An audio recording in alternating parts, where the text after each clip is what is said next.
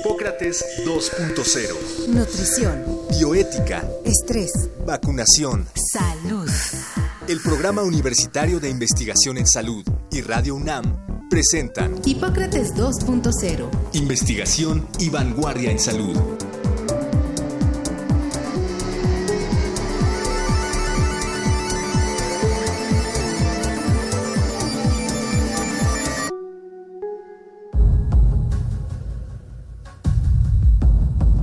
Una adicción es la condición o condiciones en las que una persona consume una sustancia o realiza alguna actividad que le provoca un impulso, muchas veces placentero, y que lo lleva a repetir el consumo de la sustancia o la acción sin importar las consecuencias. Las adicciones pueden involucrar el uso de sustancias legales como el alcohol, la nicotina del cigarro, medicamentos como los opiáceos para el dolor, solventes utilizados en procesos industriales, productos de limpieza o pintura y muchas otras sustancias actualmente ilegales como la cocaína y el crack. No es poca la evidencia científica que sugiere que los efectos en el funcionamiento cerebral provocados por el abuso de sustancias químicas es prácticamente igual al que se obtiene al llevar a cabo una conducta adictiva, como apostar en juegos de azar o competencias. Algunos estudios sugieren que el problema más importante con las adicciones no es debido a las drogas ilegales, sino a las legales. Pensemos por ejemplo en el gran daño a la salud causado por el alcohol y los productos derivados del tabaco. El manejo de las adicciones debe, por lo tanto, partir de reconocerlas como un problema de salud que requiere de un manejo médico y psicológico especializado, y no como un acto criminal que se corrige con el uso de la fuerza y el sometimiento judicial de los involucrados. Para hablar en este primer programa sobre adicciones, platicaremos con el doctor Armando Patrón, médico psiquiatra especialista en el manejo de adicciones.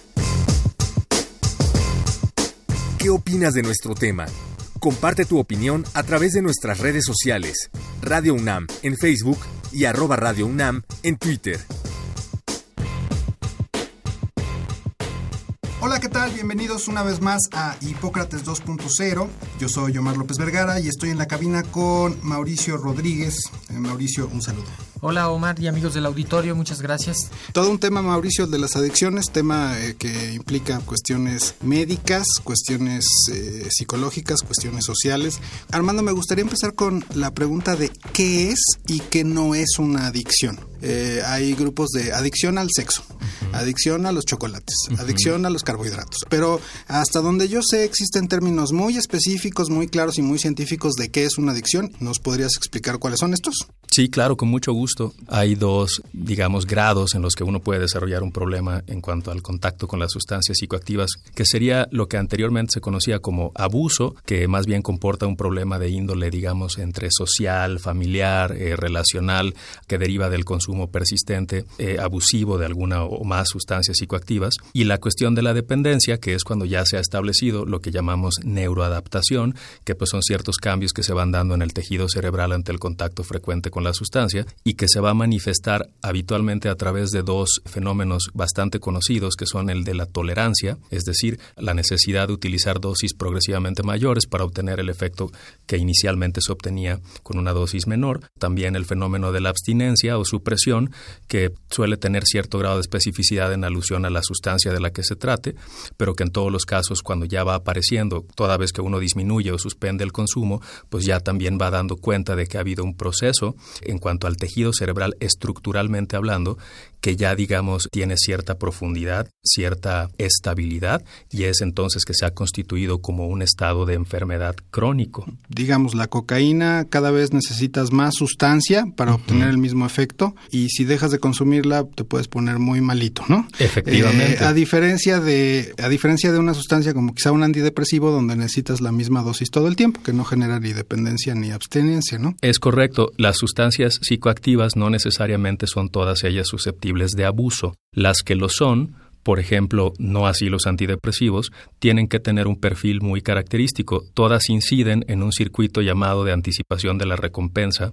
y que precisamente aprietan un botón, vamos a ponerlo así, para producirnos placer y gratificación, que implica, de hecho, el colarse muy hasta arriba de los que serían los reforzadores primarios naturalmente, eh, digamos, y evolutivamente así definidos, como por ejemplo saciar el hambre, la sed, socializar, tener sexo, son precisamente comportamientos que están, por su importancia adaptativa y para la supervivencia de la especie, están ligados con, una gran, con un gran placer, con un gozo, pero precisamente cuando uno ya desarrolla un problema de adicción con alguna sustancia psicoactiva, el botón, digamos, para la gratificación se aprieta en un punto, digamos, por arriba de donde hacen su efecto los llamados reforzadores o eh, satisfactores primarios. Bueno, por supuesto, diferencias en unos y otros casos con unas y otras sustancias, pero la persona va dejando incluso de lado las cosas que son más elementales para el mantenerse sano y en equilibrio, como por ejemplo comer, beber, tener contacto con otras personas. Exacto. En ese sentido no podría haber algo como adicción al sexo porque no hay ni ah, tolerancia ni abstinencia, ¿no?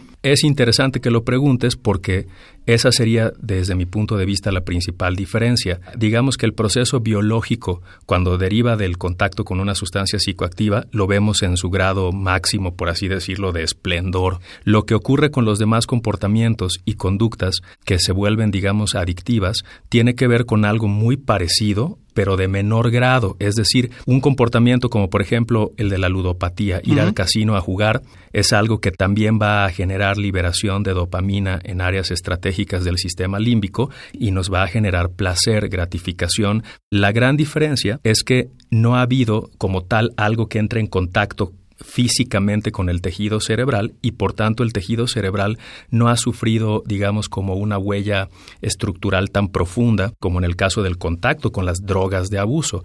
De tal modo que entiendo que es por eso que para estas otras adicciones no químicas, digamos, podrían ser suficientes dispositivos grupales de autoayuda, pero en el caso de las sustancias psicoactivas propiamente dichas, sí tenemos que estar conscientes de que comportan un problema médico el alcohol, por ejemplo. El alcohol es legal y el alcohol uno lo puede consumir abusivamente en una sola noche y en una sola noche sin que desarrolles alcoholismo como tal o vayas a tener después abstinencia, vaya que te puede llevar a que te autodestruyas o que atropelles a alguien o cualquier cosa de ese tipo. De hecho, si le cuantificamos los daños a las sustancias legales, causan muchos más daños que las sustancias ilegales. Absolutamente. La última encuesta nacional sobre alcohol, tabaco y drogas que se publicó publicó en 2016, precisamente por el Instituto Nacional de Psiquiatría, lo que nos muestra es que es un porcentaje eh, muy bajo, está todavía prácticamente, podríamos decir, el promedio por debajo del 1% en cuanto a dependencia a drogas, sobre todo drogas ilegales. Pero si habláramos por separado del alcoholismo, pues es un problema de salud pública desde hace décadas en el país. Eh, no solamente la cirrosis está entre las primeras causas de muerte, sobre todo en la población masculina, sino aparte, sabemos que el alcohol es el facilitador número uno de la violencia social y México es un país en el que el patrón con el que se bebe no suele ser necesariamente el consuetudinario o cotidiano, sino el episódico en un tipo como de atracón que implica que uno puede no beber a veces quiste todo un mes, pero de repente bebe pues dos cartones de caguamas y entonces de eso deriva no tanto necesariamente un problema médico como la cirrosis, aunque claro que en el curso del tiempo se puede desarrollar, sino el problema social de la violencia que si en el antro, en el restaurante, conduciendo con la familia, cayéndote de la banqueta, etc. Este atracón de alcohol, coloquialmente conocido como una pedota, ¿no? Precisamente, esa es la palabra técnica. Mencionaste de pasada la ludopatía, que no solo es meterse a un casino, las carreras de caballos, las apuestas de deportes y esto, ¿no? Eso sitúanos un poco en la magnitud de ese problema. Pues fíjense que está todavía, podríamos decir, bastante como circunscrito a ciertas capas sociales, diría yo, como las que pueden tener de alguna manera la solvencia para gastar algún dinero en esos lugares con cierta regularidad, más en unas partes de la República Mexicana que en otras, pero en general parece que la población más afectada sería la de mujeres, probablemente ya como en una edad por arriba de los 40 años, que probablemente empezaron desarrollando esto como un hábito para distraerse, divertirse y van desarrollando cierto grado ya de adicción o vamos, aquí sí podríamos hablar, aunque no químicamente, pero de una dependencia. Y me parece que estos problemas, aunque todavía no adquieren como la magnitud de un problema de salud pública, están avanzando porque además, como ustedes y todos los demás sabemos, pues hay una gran como ¿cómo decirlo?, manifestación de estos lugares de apuesta y de juego, etc. y eso pues como pasa también con las drogas, abona mucho a darle forma al fenómeno. Uno termina, por ejemplo, con las drogas consumiendo lo que hay en tu entorno, es decir, la disponibilidad hace una gran diferencia respecto de cómo se manifiesta el fenómeno. Entonces, bueno, pues si se están abriendo casinos por todas partes y se va como normalizando el comportamiento, esperaríamos que en algún momento sí pueda llegar a constituirse quizá como un problema de salud pública. Pues sí, es como si eres alcohólico y tienes tu casa llena de botellas de whisky no, no vas a poder dejar de beber. Eh, retomando el tema del alcoholismo, ¿cuándo es alcoholismo y cuándo es abuso? Pues mira, interesantemente lo que hay que primero decir es que el único patrón de consumo que no plantea riesgo, o sea, no solamente no plantea daño alguno, ni siquiera potencial, o sea, ni siquiera un riesgo, es el de la abstención total. El consumo moderado con el alcohol es una posibilidad. Se entiende, por ejemplo, para tener una definición cuantitativa clara, como el beber cuatro medidas alcohólicas estándar que serían definidas por más o menos unos 12 gramos de alcohol puro, que son los que están contenidos en cualquier bebida que se sirve de manera estándar, es decir, un jigger de whisky, una copa de vino tinto, una cerveza media, un caballito de tequila o un caballito de algún otro destilado, una cuba exactamente. oye, pero estos criterios de dónde se sacan? ¿Quién decide que son cuatro y no cinco? Esta información yo la conozco del Instituto Nacional para el Estudio del Alcohol y el Alcoholismo en Estados Unidos y es algo que ciertamente está en discusión porque cuando esto se emitió hace ya no tan poquitos años, se consideraba que en el hombre podría ser así, cuatro medidas alcohólicas estándar, no más de una por hora y acaso una vez a la semana. Luego había otra definición por ahí que decía que podrías beber hasta una medida alcohólica estándar al día y luego ha resultado que conforme la investigación avanza estamos encontrando que hay personas que sí pueden llegar a desarrollar quizá por particular susceptibilidad genética, por ejemplo cirrosis con bastante prematurez en términos de edad y a pesar de haber tenido un patrón de consumo de quizá una copa de vino tinto al día. La idea de esas definiciones es como tratar de, hacer agarrar algo general, pero lo importante es lo individual. Por ejemplo, una persona de 18, 25 años, cuando dice que ya está fuera de control el consumo de marihuana, por ejemplo, o sea, o de cigarro, cuando ya no lo puede controlar él mismo, claro. cuando ya se está metiendo en problemas para conseguirlo. Todo eso, la pérdida de control y la transición de un consumo que deriva de un impulso para gratificarse, ya más bien a una compulsión para no sentirse mal, porque uno ya no está consumiendo tanto por, digamos, el, gusto o el placer que confiere como al inicio. lo usas como medicina. Sí, porque ya de plano lo necesitas, por ponerlo así, Omar, como para estar normal. Al principio, el contacto con las sustancias psicoactivas te genera muy probablemente gran placer y casi no te genera, digamos, como una resaca, digamos. Conforme el tiempo transcurre y el contacto con las sustancias se mantiene, esto va virando hacia digamos, se va volviendo mayor tanto la resaca como el malestar de la abstinencia y entonces la persona empieza a consumir pues para ya poder funcionar, digamos, ¿no? Y entonces es cuando uno puede decir que si ya el día a día de la persona se tiene que construir, cuando menos en cierta medida, alrededor del poder asegurar el conseguir la sustancia, sentarte a consumirla, más o menos recuperarte de sus efectos, pues bueno, ya estamos hablando claramente de una dependencia física y una adicción establecidas que de cajón seguramente para ese punto podríamos ver en retrospectiva que ya, ya han generado pues no pocos daños, ¿no? Eh, relacionales, familiares, este, digamos, interpersonales en general, quizá también en el trabajo, por supuesto. Esa es también otra parte, digamos, como para definir qué tanto está generando disfunción. Sin embargo, no debemos de irnos con la finta de que si la persona, como muchas veces se argumenta apológicamente, funciona bien, contesta el teléfono, llega puntual a su sitio. O que cree que lo controla, ¿no? Esa es, es como mucha la fantasía también de, de, algunas personas con adicción que no se dan cuenta que en realidad no lo están controlando y que ya les está modificando la, problema, Y que probablemente hace mucho que lo dejaron de controlar, pero han podido hacer como ciertos arreglos para darle continuidad a ese, a ese hábito, vamos a ponerlo así. Ahora, si tú tuvieras que decirle a alguien del auditorio dos indicadores de que se está saliendo saliendo de control el consumo de alguna sustancia, ¿cuáles serían? Pues te diría que de primera instancia que las cosas se condicionen a estar en contacto con la sustancia.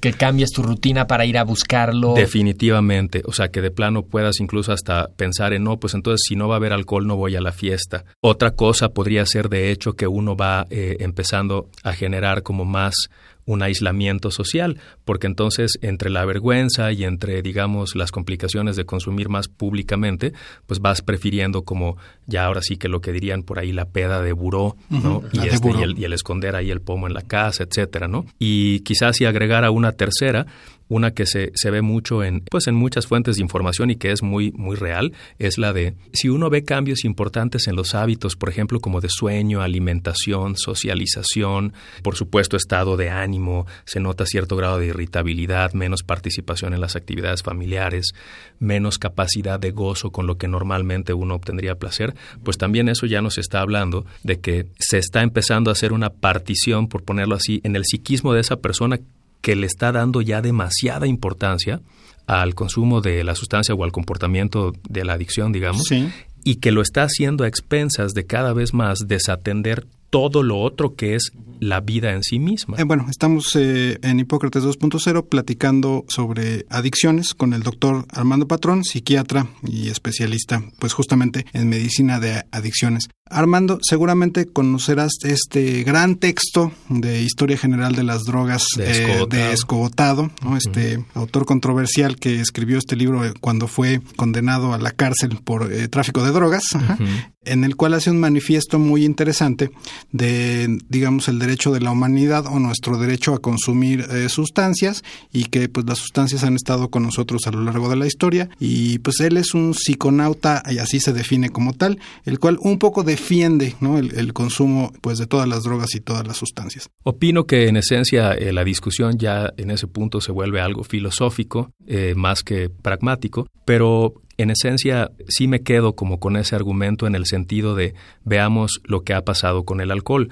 Eh, no necesariamente creemos que el alcohol deba, por ejemplo, como tal, prohibirse de manera eh, radical y tajante, pero sí creemos que urge que se desarrollen más instancias para recibir tratamiento especializado cuando se requiere, porque pues al final es verdad, se trata de que uno sea el soberano de sus propias decisiones, no necesariamente el Estado, digamos, tendría por qué decidir qué es bueno para ti, pero entonces, si asumimos como adultos que algunos lo van a poder manejar, probablemente la mayoría, porque las estadísticas sí dicen que el consumo repetido de sustancias psicoactivas no genera en la mayoría de las personas una adicción. Claro que, pues bueno, el riesgo siempre está ahí patente, pero lo interesante siendo que si hiciéramos una prohibición tajante, estaríamos quizá inclusive atropellando los derechos de las personas que podrían en un momento dado sí lograr consumir con moderación. Claro, que es la mayoría, estoy entendiendo. Sí, aunque también habría que aclarar que eso básicamente aplicaría para algunas sustancias, por ejemplo, quizá el alcohol,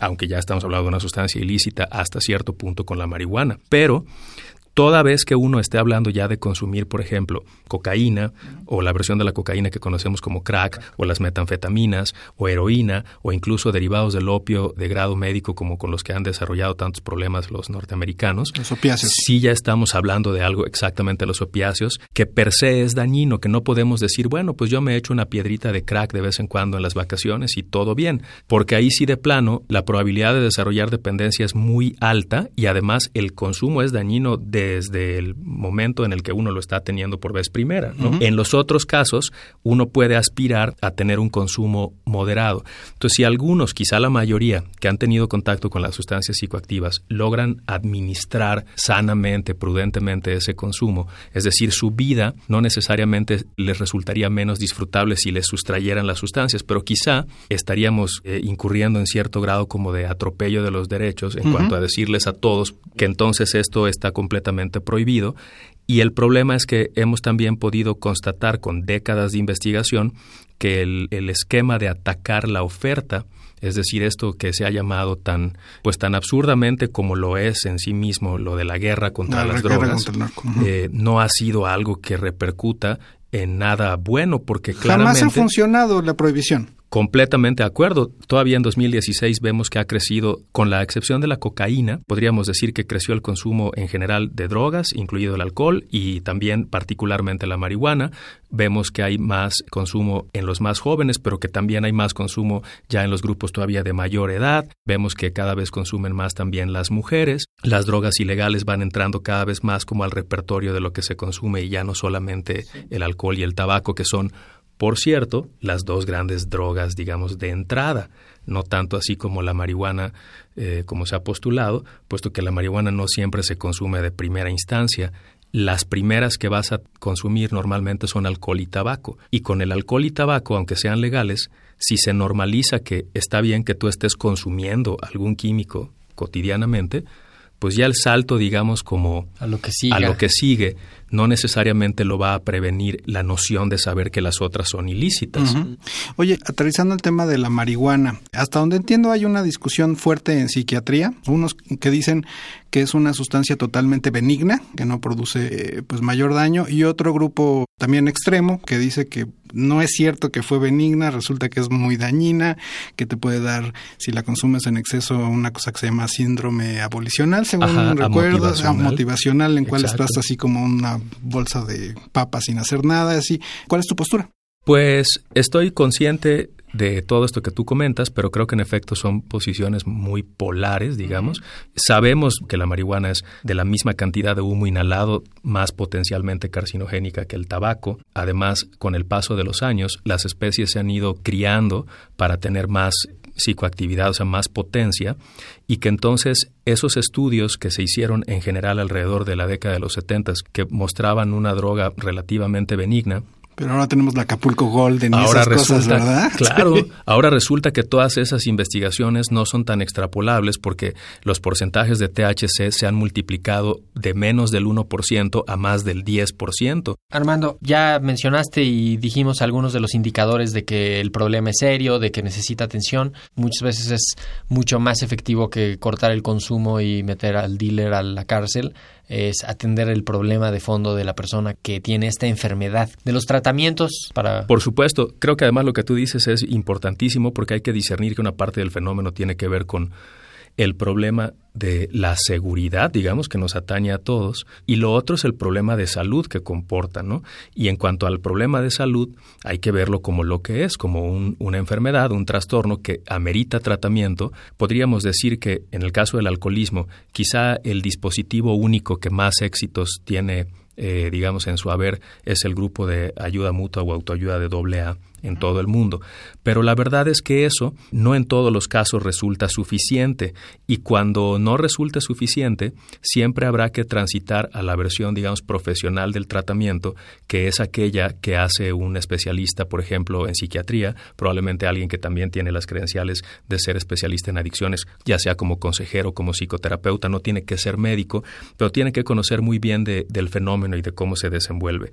El éxito en el tratamiento depende de una variable básicamente que es la permanencia de la persona en tratamiento.